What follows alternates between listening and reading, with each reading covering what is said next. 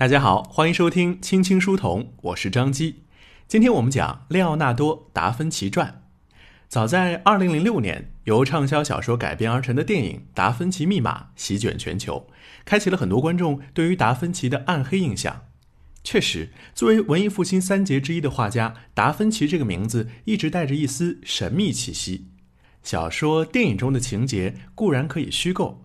但几百年来，谁又能解释挂在蒙娜丽莎脸上那一抹似有似无的微笑到底有何意涵？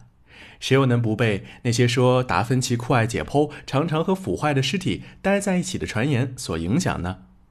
今天为大家解读的这本书可不关什么神秘故事，而是一本正正经经的达芬奇传记。通过详实的资料和作者缜密的分析，也许能帮我们破解达芬奇的天才密码，还原一个相对真实的列奥纳多·达芬奇。列奥纳多·达芬奇传的作者是美国大名鼎鼎的传记作家艾萨克森。光提名字你可能不知道，但提起他最近的代表作，您一定有所耳闻。他就是史蒂夫·乔布斯传的作者。二零一一年，艾萨克森获得了一项八卦极少、对媒体严加防范的苹果掌门人乔布斯的信任，成为乔布斯的传记主笔。可以看到，艾萨克森十分执迷于天才的故事，尤其是他近几年选择的人物，像富兰克林、爱因斯坦、乔布斯，都是在各自领域取得了突破性成就，引领整个人类向前迈进的天才。达芬奇也正是一位这样卓越的人物。据艾萨克森在当时的采访中说：“我将在今年秋天出版一本关于达芬奇的传记。这本传记将是天才系列传记的最后一部。所有这三个人都能够将艺术的美丽与科学的神奇联系起来。他们都处在人文科技的交汇处。此外，他们都有反叛、幽默的个性，敢于挑战传统思维。站在人文与科技的交汇处，确实是对达芬奇再精准不过的评价。他是一位天才画家。”也是一位狂热的科学探索者，他的一生都闪耀着文艺复兴时期艺术和理性交相辉映的光芒。如此精准的切入点，再加上作者对于达芬奇留下的七千多页手稿的细致研究，也难怪这本书一上市就获得比尔盖茨的撰文推荐，并被派拉蒙影业和环球影业两大巨头争抢影视改编权。说的这么厉害，那么读者可能不禁要问了。都知道《最后的晚餐》，都知道《蒙娜丽莎》，但是达芬奇究竟有多天才？这样的天才到底是怎样炼成的？在书中，作者给出了一些密码。让我们来看看书里是怎么形容达芬奇的。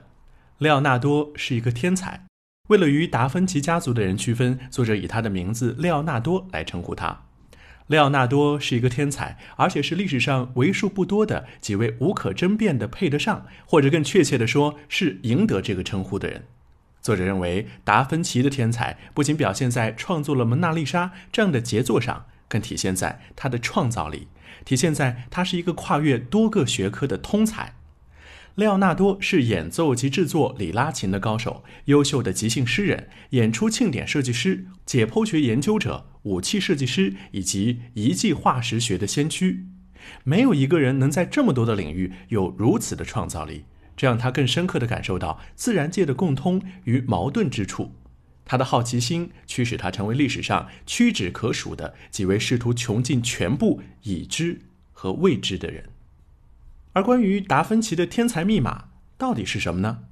第一是好奇心，孩童般的好奇心是莱奥纳多求知和实践的起点。在他七千多页的手稿中，记载了许许多多千奇百怪的问题：人为什么会打哈欠？弗兰德斯人如何在冰上行走？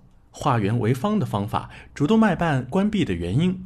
眼睛如何处理光线及其对绘画透视的意义？这些问题并不是一个画家所必须掌握的。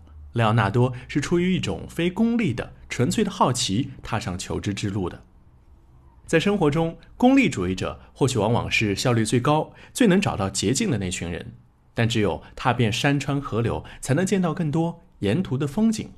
试想，如果列奥纳多只是一个单纯的画匠，没有在米兰宫廷制作过戏剧，他就无法在《最后的晚餐》静止的画面中展现如此强烈的戏剧性效果。如果列奥纳多没有沉迷于解剖，那么他也无法在《蒙娜丽莎》中表现如此微妙的情绪。第二是博学，这也是文艺复兴时期的时代精神。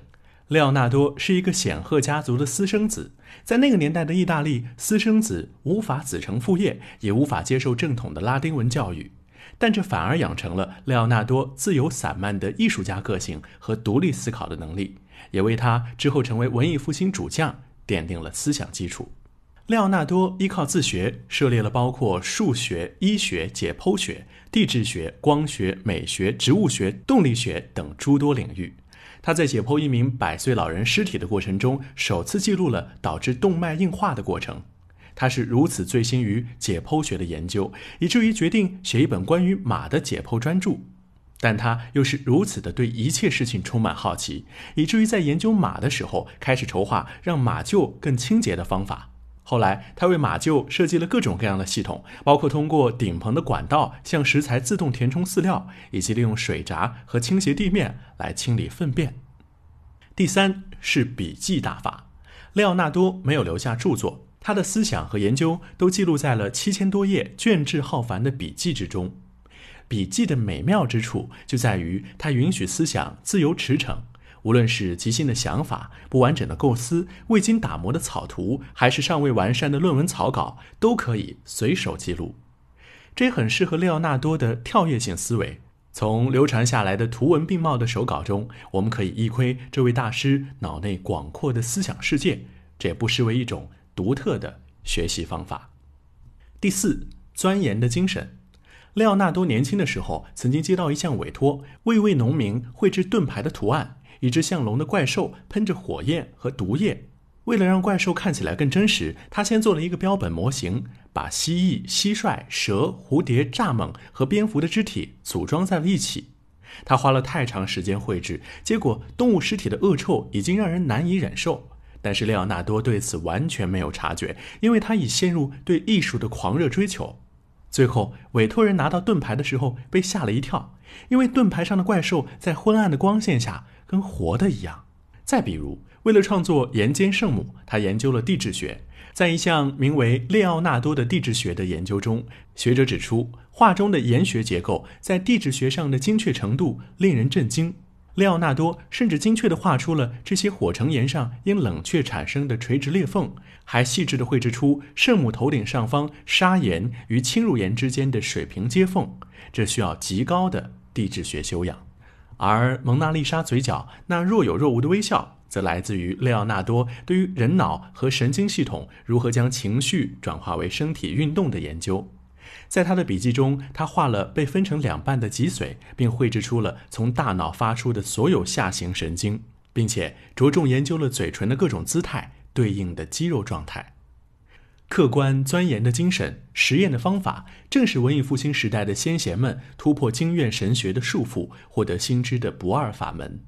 在如今这个信息爆炸的互联网时代，成为博学的通才，已经比百年前的列奥纳多要容易许多。但被淹没在信息海洋中的我们，对周遭的世界真的有了更深刻的了解吗？相反，人类更像是用科技把自己束缚在了固定的小圈子里，对外在的世界。